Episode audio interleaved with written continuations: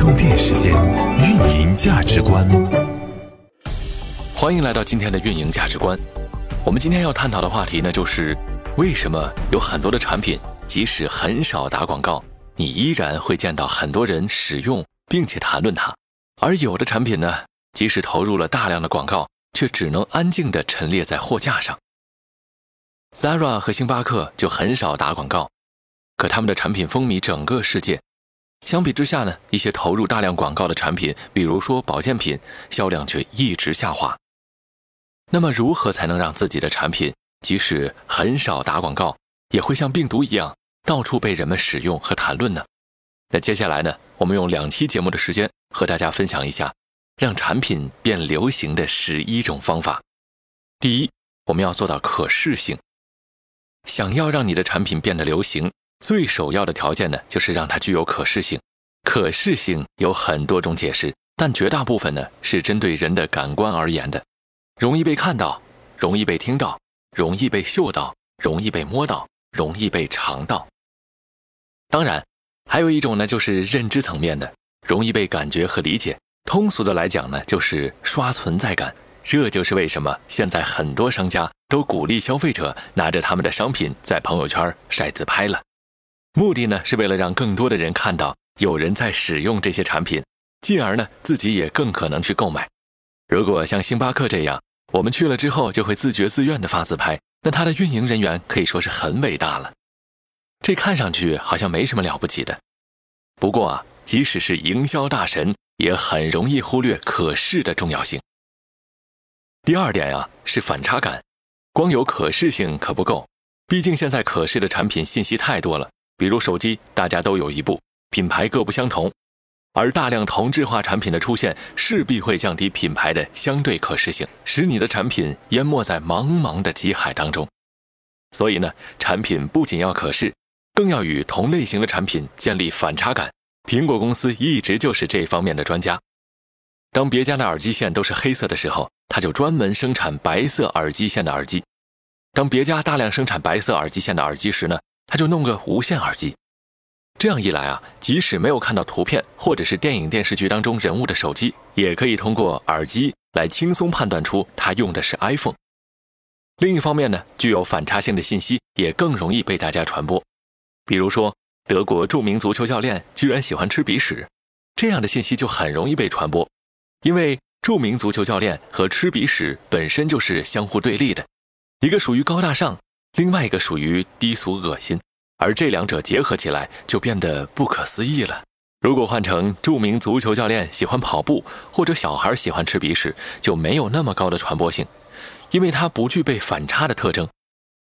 很多人想不明白，为什么最新的锤子手机边缘这么锋利，甚至可以用来削水果。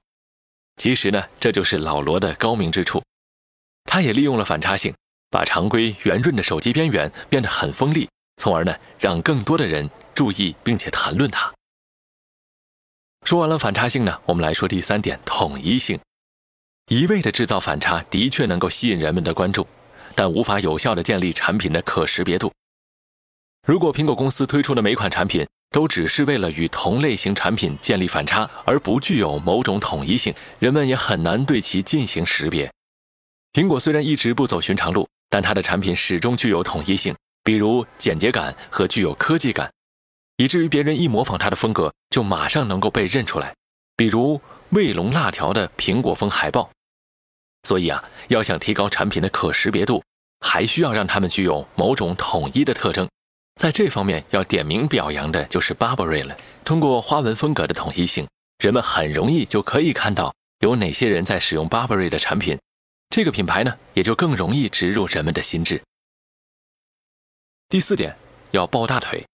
有些产品很难引起人们的注意，可能是因为品类本身就不受关注，比如说保健品；可能是因为新产品非常的复杂，难以被理解；也有可能呢，是因为它只是一个小品牌。这个时候，你就需要把产品与人们生活当中更关心、更熟悉和更热门的信息绑定在一起，让他们成为人们谈论和使用你产品的诱因。这就是为什么方太油烟机要搞一个与女性皮肤有关的话题，因为油烟机本身并不受人关注，但女性皮肤的保养那可是他们每天都要关心的问题。我认为在抱大腿方面，罗永浩做的最好了。他真的非常擅长抱大腿。早年间啊，罗永浩就抱过西门子的大腿，不过呢，是以砸西门子冰箱这样的方式。后来呢，可以说是走上了正道，开始抱乔布斯的大腿。在他的公开演讲当中，就出现过这样一句话：“我一个人来到科技和人文的十字路口，只看到老乔的墓碑孤零零地矗立在那里。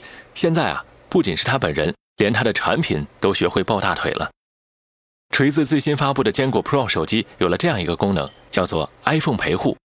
什么意思呢？就是给 iPhone 当充电宝。接下来呢，我们就来听听相声演员罗永浩是怎么抱苹果大腿的。光是抱大腿还不过瘾，抱大腿的同时推自家的产品功能，还顺手小小的挤兑了一下 iPhone 的续航能力。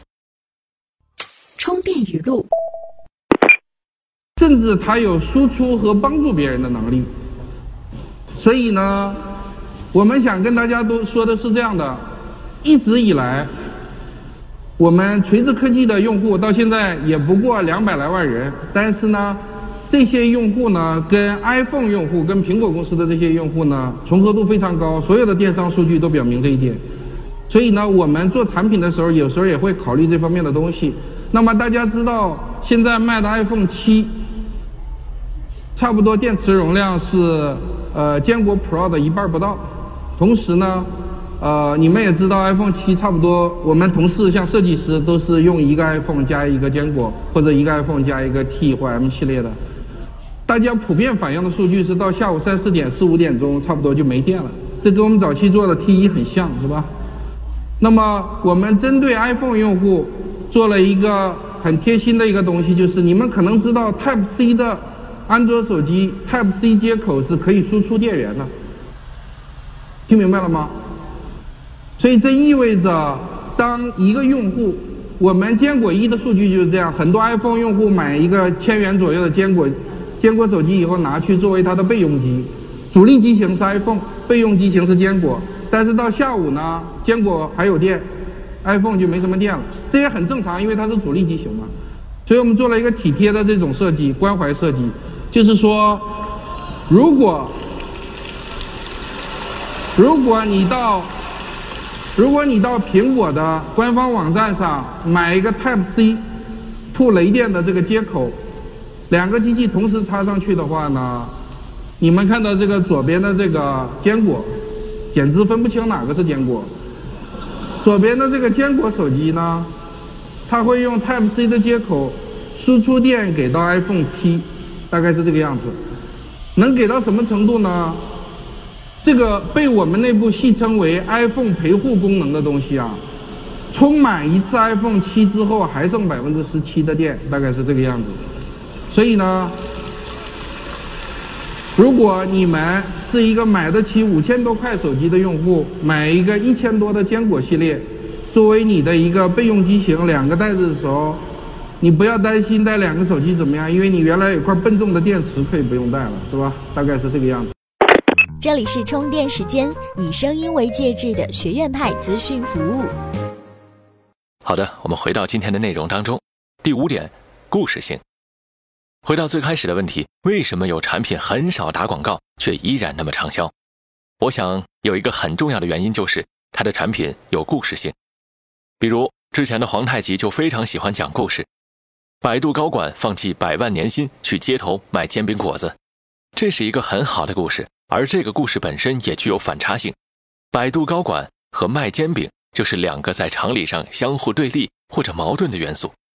当然，一个好故事也不一定非要具有反差的特征，也可以像悬疑电影一样，让观众带着疑问一步步看下去，或者像众多英雄题材电影一样，树立一个共同的敌人和共同的目标，然后层层打怪。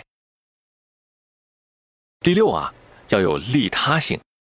人呢是群居动物，如果产品有关的信息可以帮助到其他人，人们呢也会主动分享你的产品，这也就解释了为什么饿了么、摩拜、ofo、滴滴等 APP 都会在用户使用完之后送十个红包的原因。这些红包啊，大多不是给用户自己用的，而是让你分享给你的好友。下面呢，我们进入今天的充电贴士，总结一下：美玉。必知。我们来总结一下上面提到的内容，让产品变流行的十一种方法，前六种。第一，可视性，让别人能够感知到产品；第二，反差感，差异化产品属性；第三，统一性，同品牌产品要有相同特征；第四，抱大腿，与大 IP 进行绑定；第五，故事性，让产品成为故事的一部分；第六，利他性。让产品对用户周围的人也有好处。接下来呢，我们要说到的是充电时间今天的关键词。今天的关键词呢是流行。要问现在什么东西最流行、最火？我说王者荣耀应该没人反对吧？那王者荣耀为什么能这么火呢？在充电时间的微信公众账号里回复“流行零零三”，流行零零三，给你答案。好的，各位，今天的节目就是这样，感谢您的收听，我们下期节目再会。